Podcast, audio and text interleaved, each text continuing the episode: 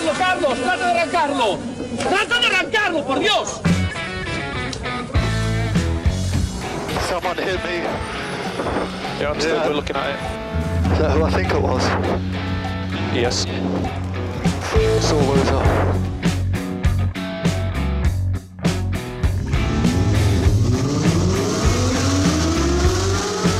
Izquierda buena más ojo corta, se cierra poco. Corta, no cortar. Para izquierda rápida. Para derecha buena más, se cierra poco. Para izquierda buena más, se abre. Acaba buena más, se abre. Sasar. Para derecha buena más, no cortar. Para izquierda rápida, ojo, se abre. Para uno. Derecha rápida, ojo, con fe. Rápida, ojo, con fe. Acaba rápida menos.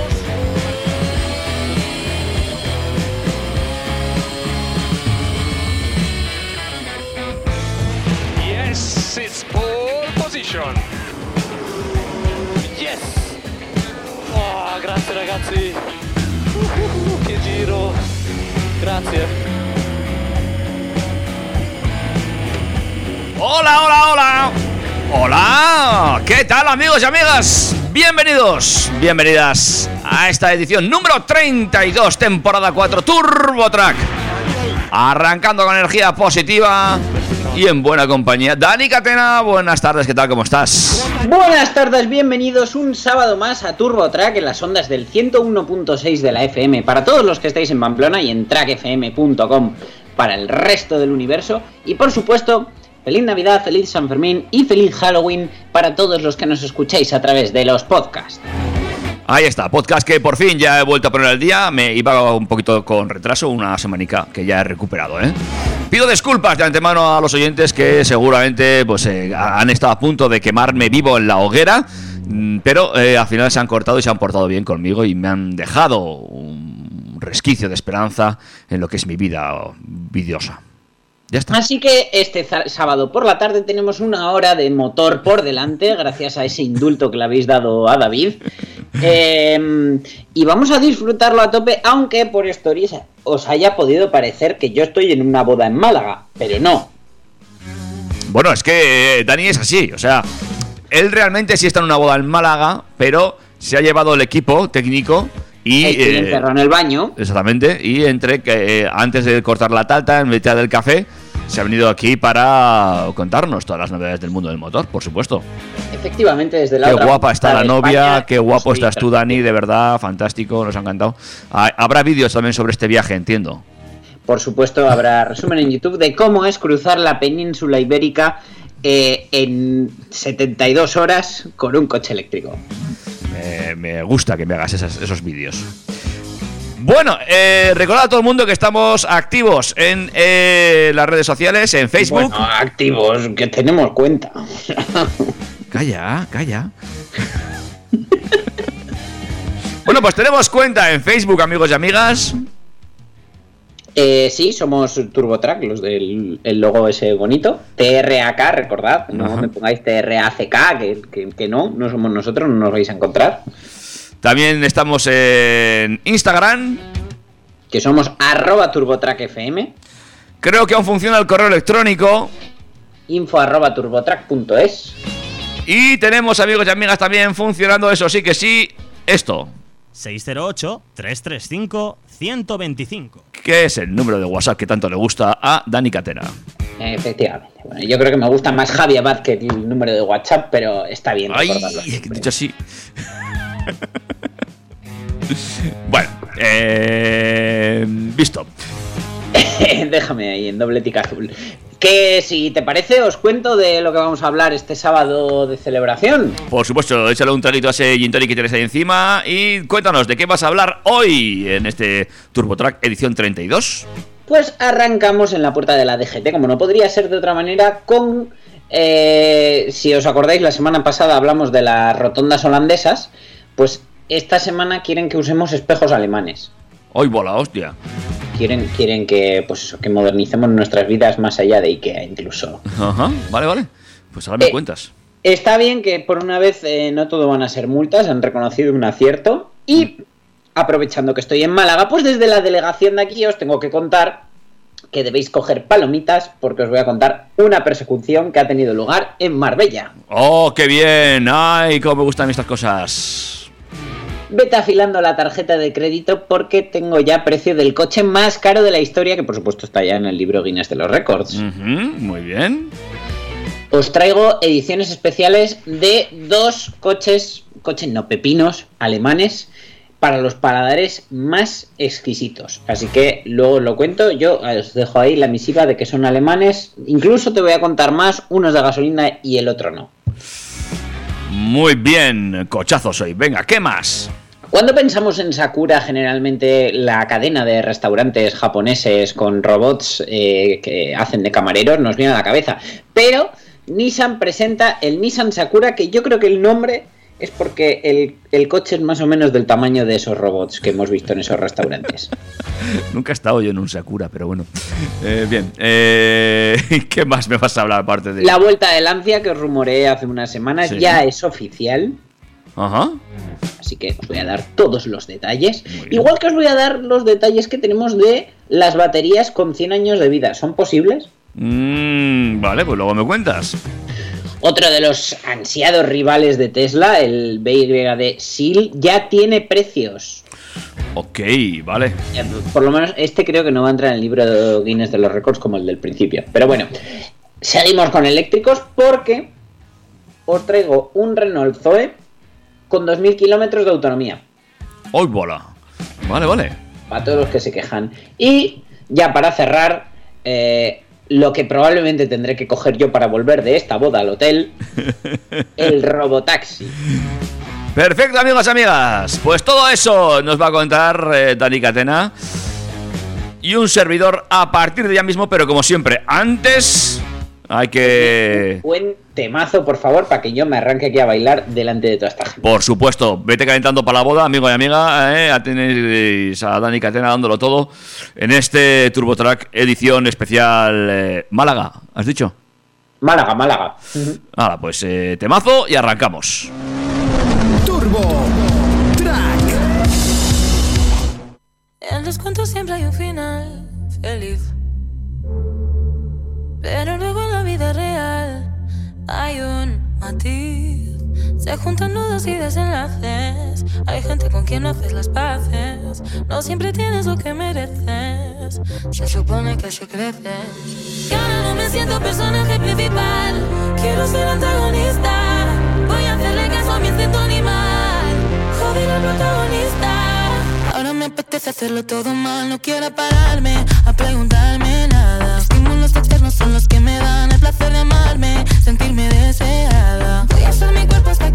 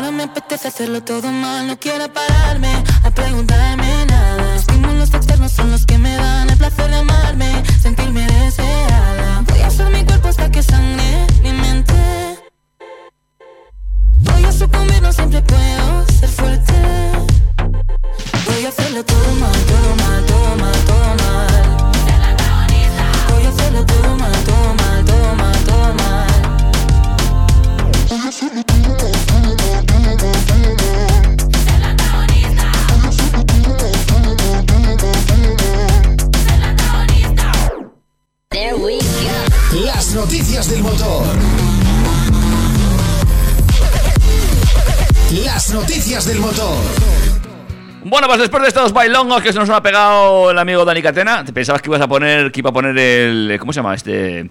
Ahí no me sale. Ay, no, no, no, sé- no sé lo que ibas a poner, pero desde luego me pilla un poco de sorpresa, pero aquí estoy con la cadera medio rota ya. Eh, bueno, luego te digo el que iba a poner, que ahora no me sale el título. Jolín, qué bueno soy para esto yo.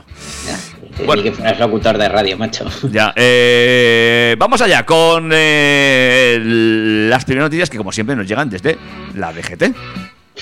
Porque además es que es que nuestra querida DGT busca hacer de la conducción una tarea sencilla y segura, como si pudiera hacerlo cualquiera. ¿Me explico? Y para este fin no hay encariñamientos que valgan ni siquiera por elementos que nos han acompañado desde que el mundo es mundo y desde que los coches son coches. Y no, esta vez no quieren cambiar el volante todavía, pero sí que van a por los espejos retrovisores. Ay, Dios. Vale. Yo, yo te digo, parece que nuestra vida no tendría sentido sin esos retrovisores a la hora de conducir. Y puede sonar contradictorio que sea la DGT quien los quiera dejar atrás.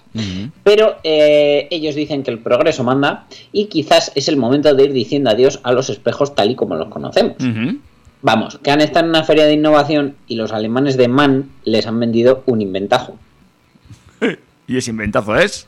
Bueno, pues la DGT ha decidido cambiar los retrovisores por un dispositivo de alta tecnología que contiene varias cámaras, persiguiendo el constante objetivo de reducir la mortalidad en carreteras. Según la propia DGT, estos nuevos retrovisores con cámaras Man OptiView permitirán a los conductores que no carezcan de visión en los ángulos muertos y les facilitará la conducción cuando las condiciones meteorológicas no sean del todo óptimas. Me hablas de cámaras, múltiples cámaras, ¿eh? Eh, instaladas en varios puntos, lo que no sé todavía muy bien cómo eh, MAN va a solucionar esto para que tengamos eh, visión de varios puntos, que podamos ir eligiendo cámara, pero que no tengamos que andar entre menús, en plan de me voy a cambiar de carril, espera, ¿dónde? La opción, menú, ah, aquí. No, yo necesito que de alguna manera pues, pues pueda tener varias visualizaciones en el momento sin que el coche parezca una sala de cine 3D. Ujú. Eh, a mí lo que, lo que me flipa de todo esto es que está muy bien, ¿eh? Yo, y además estoy convencido de que tarde o temprano el tema de los espejos, pues bueno, ya lo hemos visto en algunos coches, va dando paso a pequeñas cámaras y cositas así. Pero creo que igual no es el momento, ¿eh? ahora mismo, de pedirle a los fabricantes de vehículos que instalen más chips en los coches. Por si la DGT no se ha dado cuenta, no hay chips, ¿eh? Pero no te enteras que el plan encubierto de la DGT es que no tengamos coches. Entonces, pues, pues nada, que yo más tecnología. Vale, puede ser. Bueno, pues aprobamos la idea de MAN, si esto funciona, evidentemente, pero eh, tanto como instalarlo en todos los coches así, pues no sé yo. A ver, yo viendo que viene de Man y, y viendo las imágenes que he visto del producto, creo que lo mismo, de momento, solo es un producto para camiones. Entre otras cosas, porque es que necesitas un pedazo pantallón para albergar, albergar las imágenes de todas las cámaras, que en realidad, o sea, son varias cámaras en varios puntos, pero que luego la imagen parece ser que es una sola, como por ejemplo en los sistemas Top View y Area View con, con cuatro cámaras de aparcamiento. Entonces, bueno, pues, pues pienso que puede ser útil, pero mm, no sé, yo de momento quiero probar un coche con, con cámaras en vez de espejos, pero no sé si, si me haría fácil. Pues sí, tienes toda la razón, hay que, hay que ir probando y luego pues ir viendo cómo esto funciona. Y luego insisto, ¿eh? que quizás eh, estamos volviendo los coches excesivamente tecnológicos, ¿eh? que ya vas a un taller mecánico y tienen informáticos en vez de mecánicos, ¿eh? una locura. Bueno, de hecho el problema de muchos talleres es que vas y hay mecánicos y entonces claro, no te arreglan el coche. Exactamente, ¿eh? mucho cuidado, mucho cuidado amigos y amigas. En fin, ay, bueno, ¿y qué más nos cuenta la DGT? Bueno, pues estamos acostumbrados a que la DGT le pinte la cara a los conductores por haber cometido alguna infracción como saltarse un stop o realizar un adelantamiento incorrecto. Pero no todos son palos, porque en esta ocasión la DGT aplaude a dos conductores de Ávila por una maniobra. Y es que si hay algo que saca de quicio a muchos usuarios son las rotondas, ya lo hemos hablado de infinidad de veces, ya que son una fuente de accidentes y situaciones incómodas al volante, debido a que muchos no tienen claro cómo hay que circular por ellas. Otros directamente no tienen ni puñetera idea. En numerosas ocasiones es la DGT la que explica cómo hay que circular por una rotonda, y es que las normas son claras. Tiene siempre la preferencia el coche que circula por el interior de la rotonda, y una vez dentro hay que utilizar los intermitentes para cambiar de carril, seguir o salir de la glorieta hacia el exterior. ¿Vale? Eh, lamentablemente una cosa es la teoría y otra muy diferente la práctica y la realidad es que se producen muchas situaciones confusas cuando circulamos por una rotonda. Pero esta vez la DGT ha difundido un vídeo en Twitter donde se ve a dos conductores que circulan correctamente por una glorieta. O sea, es increíble que hayamos llegado al punto que hay que subir un vídeo a Twitter para decir, mira que bien estos han hecho la rotonda bien. Y lo han hecho bien. Te quiero decir, o sea, tú imagínate, no sé, que sacaran un vídeo tuyo comiendo con tenedor que dijeran, mira que bien, se está metiendo el tenedor con la comida en la boca. mira que bien, está bebiendo agua sin tirarse el vaso por encima. En fin. A ver, estoy viendo el vídeo. Tampoco tiene nada del otro mundo. Que decir, no había ningún curso raro ni nada. O sea, era. Quiero decir que no. Uno va por dentro, otro por fuera. Bueno, pues el Ministerio del Interior lo ha mostrado como un ejemplo real de cómo hay que circular por una rotonda y aplaude el comportamiento de unos conductores que supongo que pues que tendrán ahora impuestos de circulación gratis de por vida o puntos ilimitados en su carnet. Claro, si te iba a decir yo, ¿no? Les darán puntos. En fin. Algún tipo de premio. Pues, pues eh, es muy curioso que hayamos llegado a este punto en el que, pues, una maniobra estándar que realizamos eh, una media de, no sé, 10 veces por cada trayecto, si vives en Pamplona 100, y que, y que te la tengan que aplaudir por hacerla bien, por no hacerla mal, sencillamente. Pues bueno, ahí está el vídeo. Para que lo quiera buscar, lo ha publicado la DGT. Y eh, bueno, que la gente puede opinar a través de nuestro, por ejemplo, número de WhatsApp para decir eh, qué le parece este vídeo colgado por la DGT. O si tienen un vídeo mejor de algo en una rotonda, pues, pues bien también. Lo que pasa que generalmente los vídeos que yo recibo de cómo hacer bien una, rotonda, pues se matan más mosquitos con las ventanillas laterales que con el frontal. Y por último, tenemos una super persecución. Tenemos eh, un- un- una historia de la policía local de Sevilla que detuvieron el domingo a un joven inglés de 21 añitos tras protagonizar una arriesgada persecución a 180 km por hora por el centro de la ciudad. ¿vale? El vehículo utilizado es un modelo de alta gama alquilado en Marbella, cuyo precio es de 148.000 euros. El detenido conducía ese turismo con 600 caballos de potencia y eh, que en el marco de este suceso un policía local ha resultado lesionado. Han detallado desde el ayuntamiento, sobre las 17 horas del domingo pasado un patrullero de policía local detectó un turismo de alta gama que pasaba, que circulaba por la zona de Puerta de la Carne a gran velocidad en dirección a la pasarela. Los agentes se colocaron a su altura para darle el alto, momento en el que, lejos de detenerse, el joven emprendió la veloz huida en dirección a Avenida de María Luisa para tomar dirección Paseo de las Delicias circulando por el sentido contrario de la marcha. Se ve que tenía más hueco que en su carril. Al llegar a los jardines del Cristina, circuló a gran velocidad por el interior del mismo, estando a punto de atropellar a varias personas, según explican las mismas fuentes. Al salir a Puerta Jerez, tomó en dirección al Paseo de Colón, eh, lo estáis visualizando, ¿no? Estáis ahí con el, con el Google Street View a tope.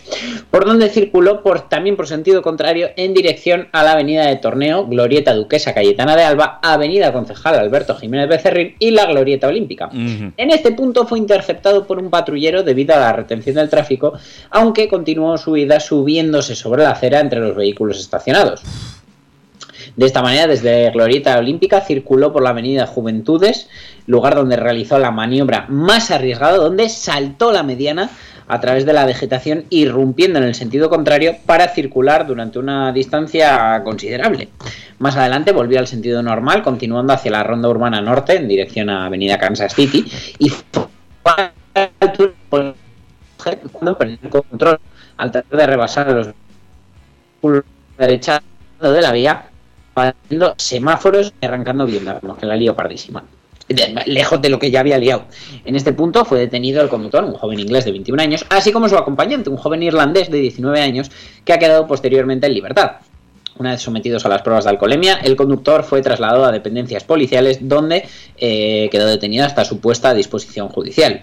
La persecución se ha desarrollado por un itinerario de unos 10 kilómetros de distancia, llegando a superar los 180 por hora en algunos tramos y circulando por sentido contrario en varias avenidas con un riesgo evidente para la seguridad vial.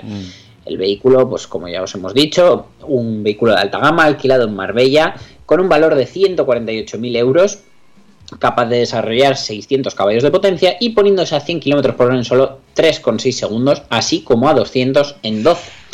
El detenido ha manifestado que conocía al conductor a través de los videojuegos de jugar online con él y que habían quedado en Marbella para pasar el fin de semana.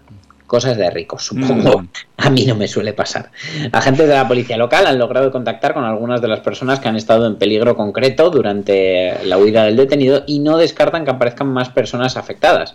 Un agente ha resultado lesionado durante la detención, siendo atendido en un centro asistencial por contusiones, así como efectivos de bomberos ha- han tenido que intervenir para extraer el coche del lugar donde quedó atrapado. Vaya, vaya, vaya, vaya carrerica, ¿eh? Historieta, ¿eh? De- o sea, es que de verdad, Too Fast to Furious se nos queda corto al lado de esto. En fin, eh, también los de la compañía de alquiler estarán contentos, me imagino. Bueno, eh, a ver cómo te explico, David. Yo creo que este chaval tendrá para pagar el coche. Sí, sí. No, no, está ¿Qué claro. pasa? O sea, yo no me la puedo jugar. Yo no puedo hacer una idiotez de semejante calibre porque me empufo para tres vidas. Para tres días, dices. Para tres vidas, vidas. Ah, vidas, vidas. Sí, sí, sí, no, claro, está claro. eh, que... Pero bueno, eh, alucinante, ¿eh? Se nos está yendo de las manos, amigos, se nos está yendo de las manos. En fin. Así que nada, si conoces a gente jugando online al Need for Speed, no vayas a hacerlo en la realidad como le ha pasado a, a este chaval. En fin, Dani, eh, ¿qué hacemos? ¿Seguimos adelante o hacemos otro break antes de meternos en esto de los cochazos? Tú mandas, porque la que viene ahora es gorda, por lo menos en precio. Eh, no sé, es que me, me tienes en un please. No sé cómo meter esto. Mm, Venga, te lo cuento y luego ya vamos con las novedades. Venga, va. Pues ha sido Mercedes-Benz la que ha vendido el coche de coleccionista más caro de la historia, el modelo Mercedes-Benz 300 del año 1955 por, atento, siéntate, 142 millones de dólares, que en euros son 135 millones, superando el récord que ostentaba ya Ferrari. Va, calderilla, calderilla. Calde, hazme un bizum, hazme un bizum y, y te lo compro para ti. Bueno, según ha confirmado el presidente de Mercedes-Benz, Ola Kalenius, Ujú. me quedo- vamos a llamarle Ola, ¿vale? Eh, el vehículo ha sido vendido en una subasta secreta celebrada el pasado 5 de mayo en el Museo de Mercedes en Stuttgart, Alemania, donde se exponían los dos únicos modelos de esta gama. Hasta el momento la compañía Ferrari tenía el récord de mayor precio por el que se había vendido un automóvil de coleccionista, que fue en 2018 un 250 GTO del 62 por 48,4 millones de euros. Que en este caso, pues ya ves, que casi lo ha triplicado. Triplicado, sí, sí, triplicado. El modelo de Mercedes fue adquirido por el coleccionista británico Simon Kingston, quien dijo que realizó la compra en nombre de un cliente anónimo. Ya. El dinero de la venta irá destinado a poner en marcha un fondo de Mercedes-Benz de becas de formación e investigación para jóvenes en materia de ciencias ambientales y descarbonización, según indicó en un comunicado la empresa encargada de esta y otras subastas de coches clásicos RM Sotheby's. Ujú. Eh, en el 55, el Mercedes-Benz 300 fue reconocido como uno de los vehículos más rápidos de aquel momento y además el coche destaca por su mecanismo de apertura de las puertas que es tipo alas de gaviota. Eh, el otro modelo continuará de momento en el Museo de Stuttgart y eh, pues bueno, si vuelve a salir a la, a la venta, pues ya sabéis, tenéis que preparar otra vez 135 millones de euros. Ah, no está mal, eh, yo hubiera pagado más. Lo que pasa es que, claro, como era secreta y se les olvidó, se les olvidó llamarme, eh, pues. eh, Es que si no llaman a la gente que puede, yo no sé cómo claro, hacen estos eventos. no, no tengo, no tengo ni idea. Yo no, no tengo ni idea. Eh, el coche no es feo, ¿eh? Hombre, a estas alturas, como vengas a decirme que ese coche es feo, ya cancelamos lo que queda de programa, ¿eh? Está bien. En fin, eh, chicos, chicas, damas y caballeros, esto es Turbo Track a la vuelta de un temazo. Seguimos con más cosas aquí. En fin. Turbo, Track.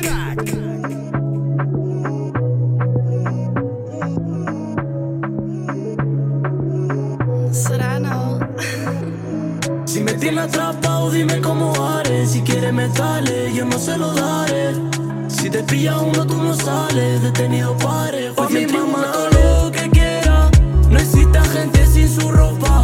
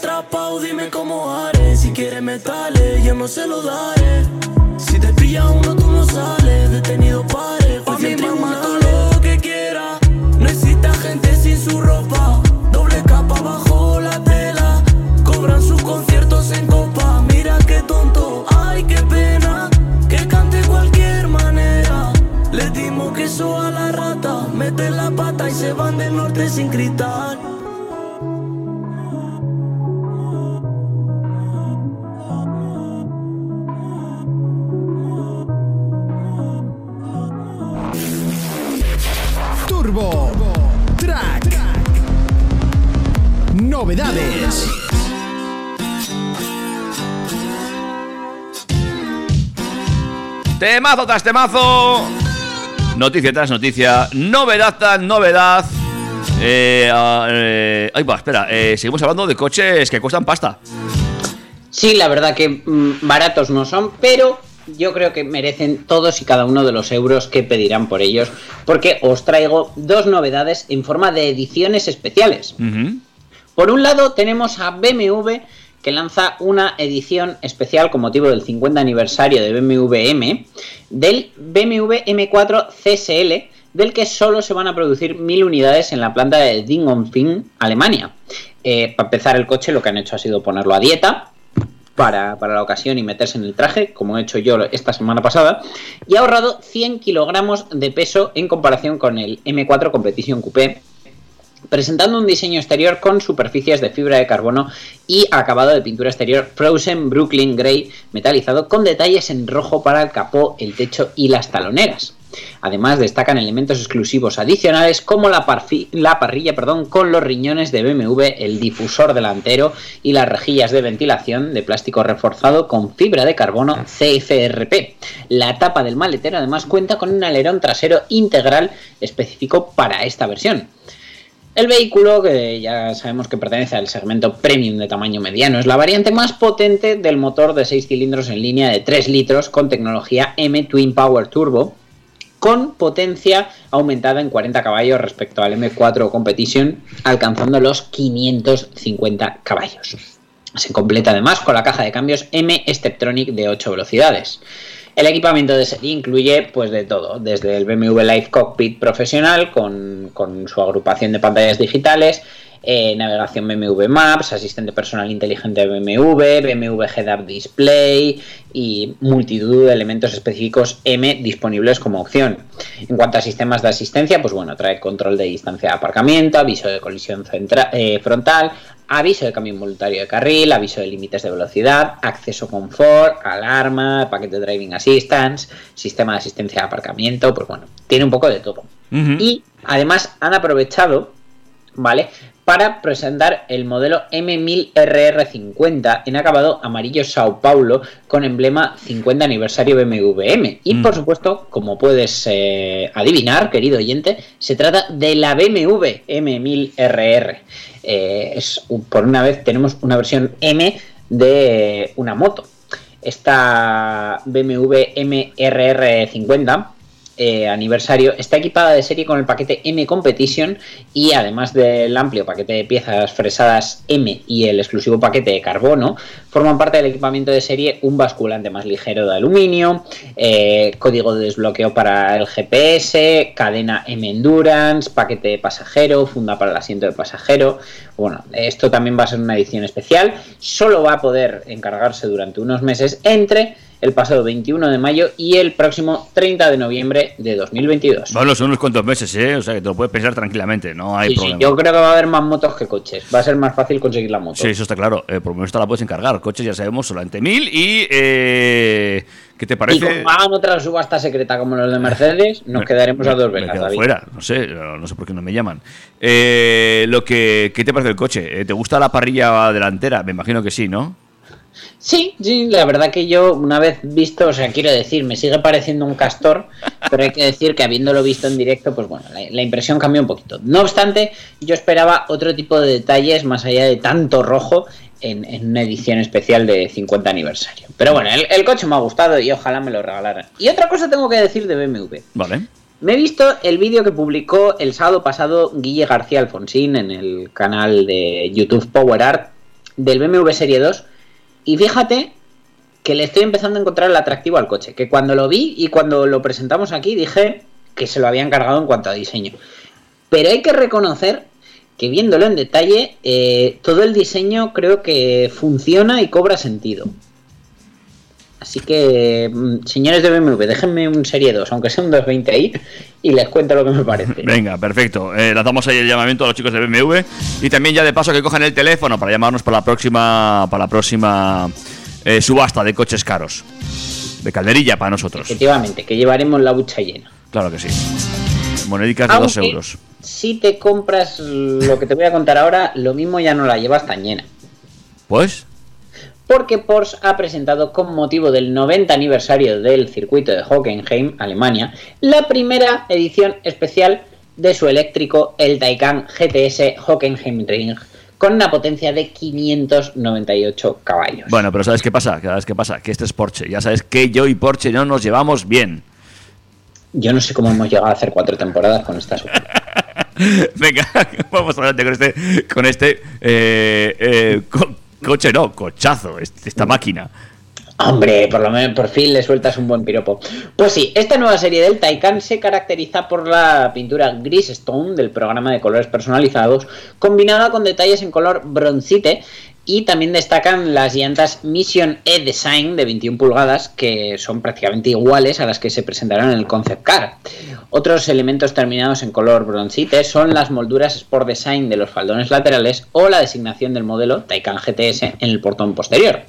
En el pilar B eh, encontramos una placa con el logotipo del aniversario impreso en relieve, en relieve y las letras Hockenheim Ring Edition que figuran junto al logo que están pintadas también en gris stone.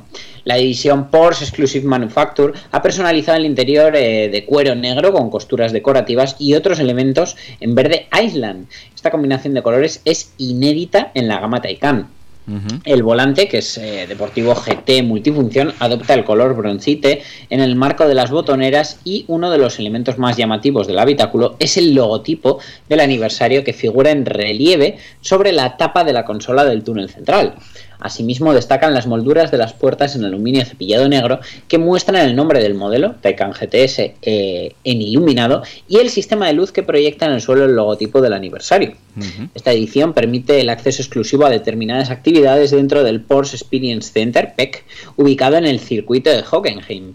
Y con la llave del vehículo, además, los clientes pueden identificarse como propietarios de la serie especial para así disfrutar de algunas ventajas como conducir en la pista de pruebas o hacer uso gratuito de los cargadores eléctricos durante dos años, entre otras cosas. Así que, amigos, por una vez lo de llegar al bar y poner la llave del coche encima de la barra va a servir de algo. Muy chulo el coche, bueno, está bien, eh, para ser un Porsche, quiero decir. Y, y hombre, eh, a mí me, me- ¿Qué autonomía tendrá esto?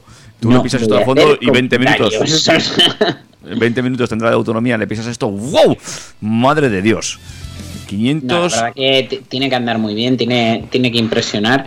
Y bueno, a mí, pues como soy así bastante friki, el tema de las ediciones especiales me llama muchísimo la atención, aunque nunca jamás pueda llegar a tener una. Bueno, nunca se sabe, nunca se sabe. ¿eh? Ya te digo yo que yo creo que ya han tomado nota, que la- para la próxima subasta nos llaman y que ahí sin ningún problema, pues bueno, pues, eh, un cacharrico de estos ya nos traeremos para aquí, no te preocupes. También te tengo que decir una cosa, y es que para mí un coche especial no tiene por qué ser caro o, o- o un monstruo como este Taycan, porque de hecho el coche del que os voy a hablar ahora, estoy seguro, o casi seguro, que a nuestro país mm, está bien complicado que llegue y la verdad que me encantaría poder tenerlo aquí. Hombre, la verdad es que no es el- la línea de coche que se lleve ya no solo aquí, sino en prácticamente Europa. Yo creo que no es esta la línea que demandamos eh, en este continente, pero... eh, A mí, a mí me mola, tiene su gracia, además en el garaje me cabrían dos. Eso seguro. Hablamos de Nissan que ha presentado su primer coche eléctrico de tipo K-Car, ese tipo de coche que tanto triunfa y que tanto fue necesario hace años en, en Japón porque tenían un problema de masificación y tuvieron que tirar a comprarse coches muy muy pequeñitos y creo que puede que en algún momento en Europa suframos un problema parecido o que alguien se dé cuenta de que no necesitamos un autobús para ir a todas partes. Pero bueno, me centro. Este Nissan Sakura es un modelo que respeta totalmente eh, lo mostrado por el fabricante japonés hace dos años con el concept IMK y cumple con la promesa de presentarlo durante este mismo año. Conforme al modelo conceptual, este Sakura ha cambiado su diseño lo justo y necesario para hacer incursión en la línea de producción, con un frontal con las mismas proporciones, pero con rasgos un poco más orgánicos y menos futuristas, así como un interior que debe de manera directa al diseño estrenado por el Nissan Ariya eléctrico. Que aquí os tengo que decir otra cosa, o sea, gracias por hacer un coche que aunque sea pequeño por fuera, el, el diseño interior no sea de coche barato, de, de, de, de birria. Porque a mí es una cosa que me llama la atención decir, joder, si tienes tecnología y diseños disponibles, vale, adáptalos al tamaño, pero, pero qué necesidad de que todos los coches pequeños por dentro parezcan un puñetero panda. La verdad es que no, es- no está mal, ¿eh? No, eh, por dentro. No, es- coche, y- ¿no? y a mí, yo además que me compro los coches generalmente más por el interior que por el exterior, lo agradecería. Pero bueno, os sigo contando de este Sakura que se acota en torno a las medidas necesarias para entrar dentro de esa categoría conocida como K-Car, en la que militan solo vehículos muy compactos diseñados para ocupar menos sitio en el centro de las grandes y concurridas ciudades japonesas y con ello beneficiarse de menores impuestos a causa de su comedido tamaño. Gobiernos de Europa, tomen nota. Así que con unas medidas de 3,39,5 de largo, 1,47,5 de ancho y 1,65,5 de alto, con una distancia entre ejes de 2,49,5, es 25 centímetros más compacto que un Fiat 500 eléctrico, para que te hagas una idea. Aun con estas minúsculas cotas, el Nissan Sakura dispone de espacio en su interior para alojar a cuatro adultos y ofrecer un volumen de 107 litros en su Bueno, maletero. bueno, bueno, 107 litros, por Dios. Madre mía, lo que Bueno, meteríamos pues, ahí. pues en relación al coche, quiero decir, si me diera No, no, no, que está. centímetros más, igual tenía 400 litros. Que no, que no, que no está mal, que no está mal. Hombre, que es, que está- es de lo que estamos hablando, ¿eh? de un coche que no llega a 3 metros y medio de largo, o sea, una barbaridad. Pues tiene la ventaja de que no llega a 3 metros y medio de largo y ahora os voy a contar que, aunque tiene una batería muy pequeñita, ofrece una autonomía muy buena. Y es que el esquema eléctrico eh, lleva una batería de 20 kilovatios hora de capacidad, que es muy pequeñito comparado con cualquier coche eléctrico, pero que según Nissan, con eh, en base al ciclo WTLC, es suficiente para ofrecer una autonomía con una carga completa de 180 kilómetros, que para un uso estrictamente urbano, que es para lo que está diseñado, pues es más que suficiente. Pues sí, la verdad que sí. Nissan no ha especificado todavía su potencia de carga, pero sí declara que a través de una toma de corriente doméstica cargará su batería en 8 horas. Claro, teniendo 20 kilovatios hora, pues, pues a 2,3, 2,4 kilovatios, pues ya lo tienes. Y con un punto de carga rápido lograría cargar el 80% en 40 minutos. Lo bueno es que no vas a necesitar muchos puntos rápidos porque no vas a salir de ciudad. El motor eléctrico eh, va apostado en el eje delantero y tiene 47 kilovatios, que son 64 caballos, que unidos a sus 195 Nm de par prometen que eh, los 1040 kilos que pesa el Sakura alcancen con brío 130 kilómetros por hora, que eh, es su velocidad máxima limitada. En equipamiento incluye ayudas a la conducción, sistema de apartamiento automático ProPilot Park, cuadro de instrumentos digital de 7 pulgadas, pantalla táctil de infoentretenimiento de 9, que entre las dos pantallas ya se ha comido el interior entero del coche, con navegación y climatización automática. Con la presentación del modelo de producción, Nissan también ha confirmado los precios para el mercado japonés, que es el único mercado en el que estará disponible este compacto coche eléctrico. Y desde este mismo verano eh, va a arrancar su comercialización con un precio que oscilará entre los 2.333.100 yenes de la versión más básica, que son 17.200 euros más o menos al cambio, hasta los 2.940.300 yenes de la versión más equipada, que en base al cambio actual son unos 21.700 euros. Ahora lo pienso y digo, madre mía, qué coñazo los precios en pesetas, qué largos se hacían de decir.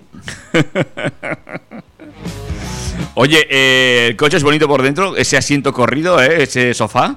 eh, la Y parte la, delantera. la verdad que me gusta, además, en un coche eléctrico que no tiene túnel central y tal, joder, tiene, tiene mucha gracia, tiene, tiene mucho gancho.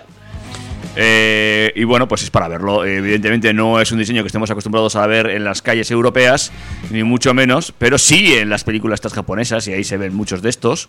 Y bueno, pues eh, como tú bien dices, por ese precio podría llegar al mercado europeo y de hecho podría arrasar el mercado europeo para cualquiera que necesite un pequeño vehículo para circular por ciudad y poquito más. ¿eh? Hombre, tú imagínatelo que ya, para empezar, el, el básico con plan moves achatarrando, se te quedaría en unos 10.000 euros. Es una auténtica briguería. Y la verdad, ¿qué quieres que te diga? Yo entre montarme en un Dacia Spring y montarme en este, prefiero este. Seguramente esté mejor armado. y aspecto interior, ¿eh? No Sí, hablo sí. de otra cosa. Sí, sí, sí, no, el interior está, está muy chulo, está muy logrado. Insisto, me, me fascina estos asientos corridos, este sofá que montan ahí en la parte delantera, pero interior, en las pequeñas fotos que hemos podido ir viendo, incluso la calidad de la pantalla táctil ya se ve que no está nada, nada, nada mal. Bueno, al final lo que han hecho ha sido tirar de lo que ya tenían y no escatimar por porque sea un coche pequeño.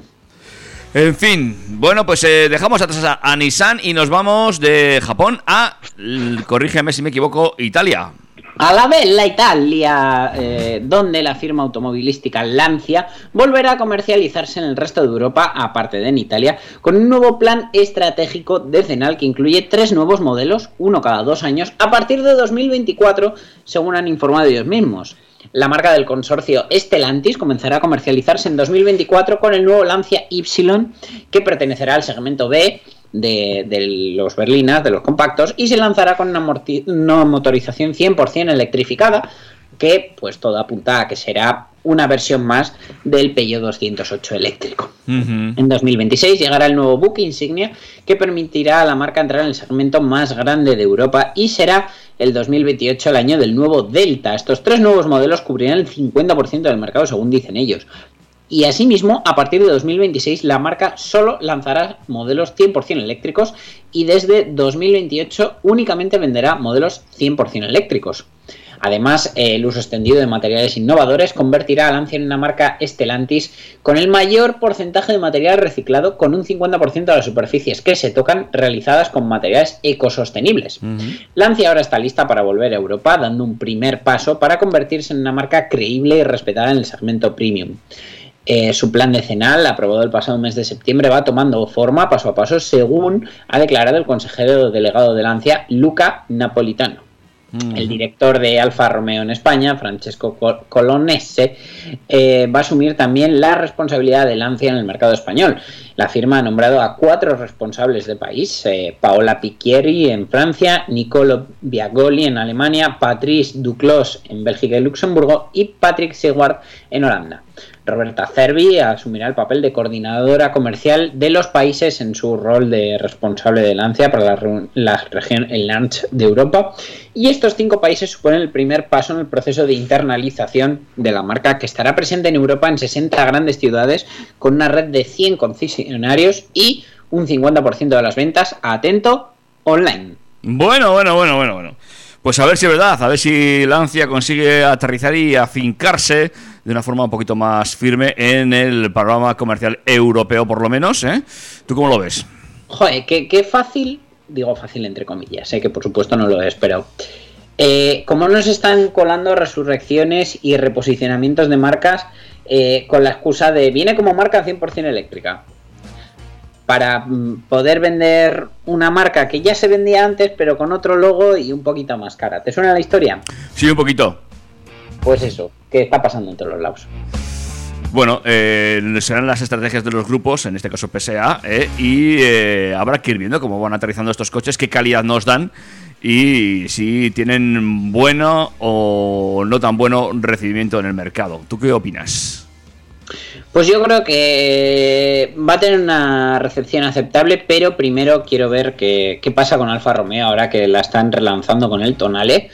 Y, y bueno, a ver dónde van a parar todas estas marcas eléctricas, sobre todo con noticias como la que vamos a dar ahora, en la que eh, ha habido un equipo de investigación de un científico canadiense llamado Jeff Dunn, que lleva años trabajando con Tesla para lograr una batería capaz de soportar un millón de millas, 1,6 millones de kilómetros, sin que la degradación de su química la penalice y ahora ha publicado un artículo sobre una nueva batería que supera a esta y se trata de una batería con química de, de cátodo basada en níquel que supera en durabilidad a la química LFP, la que lleva mi coche, por ejemplo, y mantiene la densidad de energía de las NCM, es decir, eh, asocia un poco lo mejor de cada mundo, porque las LFP se degradan menos pero necesitan más volumen. Sin embargo, en este caso, eh, esta química pues parece que, que no necesita un, un volumen físico de batería tan grande. Así que, pues bueno, este Jeff Dunn, que es uno de los investigadores más reconocidos en el campo de las baterías, eh, pionero en desarrollo de celdas de iones de litio, trabajando en ellas casi desde que se inventaron. En 2016 se asoció con Tesla, se ha encargado de financiar varias de sus investigaciones y su equipo de la Universidad Dalhousie en Halifax, Canadá, ha trabajado en el desarrollo de las baterías que ahora se montan en los coches eléctricos del fabricante californiano. En los últimos años sus trabajos dieron como fruto la presentación de varias de las patentes tecnológicas de Tesla que podrían eh, llevar a lograr una celda de batería que permita alcanzar autonomías de hasta un millón de millas de ciclos útiles. ¿Vale? Eh, Tesla y el señor este han extendido su contrato de colaboración hasta 2026. Eh, han ido incorporando a gente, a este señor lo han mantenido como mentor y están desarrollando materiales de alto rendimiento para baterías de iones de litio, eh, sacando como fruto de sus primeras investigaciones pues eh, esta química de batería que, bueno, pues hay complejos detalles que rodean a, a todo el estudio, pero eh, la conclusión sería que podrían durar 100 años estas baterías con esta química especial en las condiciones adecuadas. Que, pues bueno, todo esto eh, podría reducir los costes de producción y por tanto de venta de los coches eléctricos. Así que choca un poco con las mismas noticias que hemos leído eh, esta semana de que un coche eléctrico podría multiplicar su precio en 2026 respecto a lo que es ahora. La verdad es que un coche con una batería con 100 años de longevidad es mucha batería, ¿eh? A ver, tiene unas condiciones muy específicas, como por ejemplo que la temperatura de operación se mantenga controlada a 25 grados. Es decir, van a sacar una batería muy longeva, pero que a priori eh, va a haber que invertir dinero en que genere un sistema que le mantenga las temperaturas y tal. Pero bueno, mm, parece que, que es viable. Una de las claves parece ser el uso de un electrolito con sales de litio, LIFSI, y eh, el documento señala que los beneficios también podrían aplicarse a otras químicas con base níquel, incluidas aquellas sin cobalto o con bajo contenido de este mineral. Es decir, eh, esta batería en su uso ideal podría aguantar 100 años, pero eh, estos principios se podrían aplicar a otras baterías, por supuesto también consiguiendo importantes avances. A mí, fíjate, ¿eh? ponte en la mitad, 50 años. ¿Qué coche hoy en día te dura 50 años? La semana pasada hablábamos del coche más longevo de, de aquí de, de Navarra y no había llegado a los 100 ni mucho menos, ¿eh? O sea, que, No, no, no, no, celebramos su cumpleaños ya a título póstumo. o sea que no te digo más. Está muy bien porque una de las incógnitas que ahora tenemos, eh, tienen los compradores de coches eléctricos es la durabilidad de las baterías, que aunque cada vez tenemos la certeza de que son más, más amplias y que no vas a tener problemas con ellas, pues aún hay gente que le tira para atrás. Más que nada pues porque estamos acostumbrados todos los móviles que te dura la batería un año y al año siguiente ya parece que no. En fin, pues no, señores. ¿eh? Ya los fabricantes dan garantías de 10, 12. y Pues ahora incluso hasta 100 años, amigos. ¿eh? Te puedes comprar un coche eléctrico sin ningún problema. La batería no va a ser el problema. Antes se te romperá otra cosa, seguro. Efectivamente, pero bueno, la verdad que creo que el concepto de coche eléctrico que estamos empezando a comprar ahora, eh, dentro de unos años será carne de refacturación, de, de remanufactura, perdón, de decir, mm, pues nada, ahora le cambio la batería eh, le pongo una que compra por AliExpress que dura tres veces más y me ha costado la mitad. Mm. Sí, sí, exactamente. Seguramente eh, vayamos hacia ese, hacia ese mundo. Se nos va a quedar obsoleto como los móviles, por el software más que por el hardware. Ya verás tú. Bueno, pues ahí está la cosa de que los fabricantes sigan dando soporte durante años, como hace Apple, o que de repente te encuentres con un dispositivo que es como una piedra, como algunos Android de no hace tantos años. Bueno, atención, porque si hablábamos de eléctricos, hablábamos, eh, la semana pasada hablábamos de Polestar, que entra en el mercado europeo con fuerza, con unos precios muy competitivos. Y atención, porque otro más que vamos a ir a hablar largo y tendido, seguro. Además, un coche que a mí personalmente me gusta mucho es el BYD, ese chino eh, SEAL, con eh, uno eh, que podemos considerar uno de los eléctricos más avanzados del mercado. Precioso, ¿eh? Precioso. Con, con una autonomía de hasta 650 kilómetros, que no será en verdad, pero bueno, la verdad que impresiona bastante, con potencias de hasta 522 caballos. Y con todos estos datos sobre la mesa, el SIL resulta de lo más atractivo y hasta ahora ya solo faltaba ponerles cara a los precios de venta. Y durante una ceremonia celebrada esta semana en China, BYD anunció que su línea eléctrica anti-Tesla Model 3 tiene un precio de salida de 212.800 yuanes, que antes de que vayáis a Google a buscar la conversión, yo os digo yo que son unos 29.900 euros. Mm, nada mal, ¿eh? No está, no es, es un precio muy competitivo. La verdad que está muy bien, es para el- la versión de 550 kilómetros de autonomía homologada y 204 caballos de potencia. Y si lo comparamos con eh, el Model 3 de acceso de gama, que en China vale 39.300 euros, 280.000 yuanes, pues son unos 10.000 euros menos. Sí, sí, por eso digo que es un precio muy competitivo. Quizás Sí, el- las, las prestaciones no son comparables, pero desde luego eh, BYD tiene 10.000 euros de margen para ofrecerte mm, mejores opciones y mejores mecánicas. Quizás el interior no sea lo más agraciado de este coche, pero en cuanto a precio y, y de forma de acceder a un coche eléctrico con una autonomía más que decente, no está nada mal. Pues sí, lo que pasa que de todas maneras tenemos que tener en cuenta que la homologación no es eh, WLTP, ni siquiera la EPA americana, que a lo mejor es la más realista, es la CLTC, China Light Duty Test Vehicle. Y bueno, pues ahí ya, por ejemplo, tenemos a NIO soplándoles a todos en la nuca con una berlina que promete autonomías cercanas a los 1000 kilómetros. También habrá que ver los precios de los NIO, pero que no está nada mal. Eh, muy atentos a todas estas marcas que llegan de China, ¿eh? porque eh, están pegando muy fuerte y son, eh, al final, son una buena plataforma de acceso a coches eléctricos eh, que te dan autonomías más que respetables, que al final también un público muy considerable es lo que está buscando. Es que es muy curioso como durante 70 años hemos pensado que solo los alemanes sabían hacer coches y ahora de repente con, con el cambio de, de- de- de cultura y de modelo y de todo que estamos teniendo, eh, cualquiera puede hacer un coche casi igual de bueno o en algunos aspectos incluso mejor. Bueno, eh, veremos cuando llega este BYD SIL a Europa y cómo se homologa entonces. A ver, a ver qué nos cuentan. Pero mientras tanto, yo la verdad que se me llena la boca hablándote de este Renault Zoe que te voy a contar ahora. Que una cosa sí te tengo que decir, y es que eh, se se ha quedado en mi plaza. Eso sí te lo voy adelantando. Pero bueno, se trata de un Renault Zoe equipado con una pila de combustible que utiliza GH3. Es diseñado por la empresa ARM Engineering y ha batido dos récords de autonomía al recorrer más de 2.000 kilómetros con un único depósito. Este combustible, que se obtiene como un derivado de la metanización de la biomasa a partir de CO2 e hidrógeno mediante la electrólisis del agua, puede alimentar tanto motores térmicos como eléctricos y en el caso de estos últimos empleando una pila de combustible que extrae la electricidad que alimenta al motor eléctrico. Desde que se diseñaron las primeras unidades de conversión de bioetanol en 2007, la empresa francesa ARM Engineering, con sede en Montans del Tarn, se ha especializado en la investigación de combustibles alternativos. Recientemente ha desarrollado un metanol sintético renovable denominado GH3 que tiene, entre otras características, la capacidad de propulsar vehículos tanto térmicos como eléctricos, en este último caso a través de una pila de combustible. Según la empresa, se puede obtener mediante la metanización de la biomasa no alimentaria, como estiércol o residuos vegetales, o a partir de CO2 e hidrógeno mediante la electrólisis del agua. En este caso, al emplear fuentes de energía renovables para producir la electricidad necesaria, se logra un circuito de suministro ecológico que juega un papel crucial en la viabilidad de este combustible.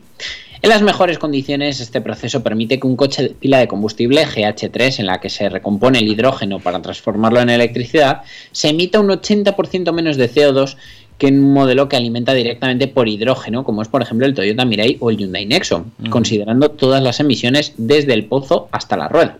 A diferencia de la electricidad o el hidrógeno, el GH3 se almacena y utiliza en estado líquido, lo que tiene la ventaja de, ser, de poder ser distribuido mediante las bombas de combustible convencionales. Para demostrar esta viabilidad técnica eh, sobre este combustible, eh, ARM Engineering equipó un Renault Zoe con su sistema y lo puso a prueba en el circuito de Albi, que está situado cerca de la ciudad francesa de Les Equestres y a 80 kilómetros de Toulouse. El vehículo circulaba a 50 kilómetros por hora, eso también hay que decirlo, y fue capaz de batir el récord de autonomía de un coche eléctrico propulsado por hidrógeno que lo ostentaba precisamente el Toyota Mirai. Y es que con un solo tanque de GH3 de 200 litros, también hay que decirlo, que esta es otra, o sea, yo, hay coches diésel que con 200 litros, pues te igual te hacen 4.000 kilómetros, ¿me explico? Sí, sí. Pues bueno, ha recorrido 2.055,68 kilómetros, que es una cifra muy por encima de la que logró el japonés, que alcanzó los 1.360 kilómetros entre los días 23 y 24 de agosto del año pasado. ARM Engineering batía al mismo tiempo un segundo récord, el de autonomía de un coche eléctrico. Fíjate, eh, este era propiedad desde 2017 del prototipo de Phoenix de la empresa estadounidense IT Asset Partners, construido a partir de elementos reciclados que había alcanzado los 1.600 kilómetros con una sola carga. A diferencia del bioetanol E85, que se mezcla con gasolina gracias a un kit de conversión, 85 etanol, 15 gasolina, en un automóvil con motor de combustión, también es posible emplear GH3 puro como combustible sin ningún tipo de mezcla. Y según la empresa, en este caso permitiría reducir en un 80% las emisiones de CO2 del vehículo y a cero las emisiones de óxidos de nitrógeno y partículas finas. Eh, el alto octanaje del GH3 también permite aumentar la potencia y el par. Y como guinda del pastel, el coste bruto de producción del GH3 es de tan solo 0,35 euros el litro, lo que quiere decir que distribuido en España con los impuestos españoles, pues se quedaría en 5 euros el litro. Aproximadamente sí. Calla, calla. Actualmente las restricciones relacionadas con los circuitos de producción, la logística y la escala de uso son obstáculos para su adopción masiva. También lo es la certificación oficial, ya que ARM Engineering tiene la intención de aprovechar esta demostración para encontrar inversores que apoyen el desarrollo de este proyecto, que pasará por la creación de una nueva empresa llamada ARM Energy. Bueno, pues veremos cómo les va con la invención de esta nueva empresa y con este nuevo combustible, porque eh, la cosa es que se está poniendo la cosa muy complicada en el tema de combustibles. De momento vamos a por eh, el tema puramente eléctrico, enchufar en el enchufe, el hidrógeno está por ahí y ahora llegan estos nuevos combustibles y otros que hay, eh, que de los que estamos oyendo hablar poquito a poco. En fin, eh, ahora también lleva un tanque de 200 litros, eh, como dices tú, a 0,35 más impuestos, pues eh, no- igual no nos sale cuenta, ¿eh? Ahí Bueno, pero está bien que todas estas cosas se, investiguen y se trabajen, igual que ese proyecto que tiene Hyundai encima de la mesa. Es que es y a mí me ha hecho mucha gracia sobre todo por el titular y es que quieren convertir un Ionic 5, una Ionic 5 en un robotaxi, Sí, sí, sí. un vehículo que pueda transportar pasajeros sin presencia de conductor, vamos, robotaxi queda bonito para no decir taxi autónomo. Eh, llevaría 30 sensores repartidos por el exterior, junto a una combinación de cámaras y radares encargados de proporcionar una percepción de 360 grados. Y ya en el interior contaría con diferentes interfaces que permitirían a los pasajeros interactuar con el vehículo durante cada recorrido. Bueno, eh, un prototipo más de coche autónomo, básicamente. Pues sí, pero bueno, la verdad que también pues en todo esto para el transporte y la movilidad personal pues son avances que poco a poco pues eh, se irán reflejando en los coches de, condu- de, de producción en serie, en las, en las, lo diré, en, en las ayudas que vayan llegando a futuros coches antes de que todo esto se implemente y espero que también a la hora de tratar las futuras regulaciones de los organismos oficiales. Yo te iba a decir yo. Como no regulemos, mal vamos. Dani, que te tengo que dejar. Eh, David, pásalo muy bien, yo me lo voy a pasar casi seguro mejor. Mira, Y eh, hasta el sábado que viene, que ya volveré a emitir desde Pamplona. muy bien. Mira a, ver si han, mira a ver si han cortado el pastel y felicita a los novios de mi parte. de tu parte. Felicidades desde aquí a Pepa y a Checho. Muy bien. Y seguimos con el fiestón aquí en Málaga. Espero que tengáis un fin de semana espectacular, unas navidades de ensueño si nos escucháis desde el podcast. Y nos oímos la semana que viene en Track FM, en el 101.6 de la FM, en trackfm.com y por supuesto en nuestros podcasts. ¡Adiós! Adiós, David. Macho, yo no sé tú, pero yo me lo he pasado muy bien, macho.